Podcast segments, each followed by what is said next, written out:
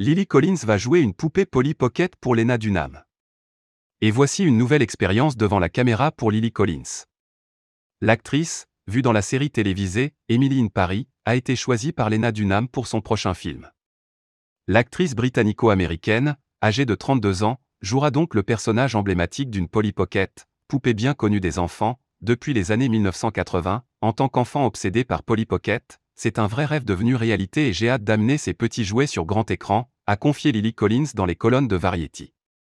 À la réalisation, on retrouvera Lena Dunham, connue pour être l'héroïne du show Girls. Polly Pocket était responsable d'innombrables heures d'évasion durant mon enfance. Polly m'a donné un petit monde de magie et d'autonomie à raconter, donc c'est assez poétique d'aborder ces mêmes idées maintenant en tant que réalisatrice collaborant avec la brillante Lily Collins, Robbie Brenner, Mattel et MGM.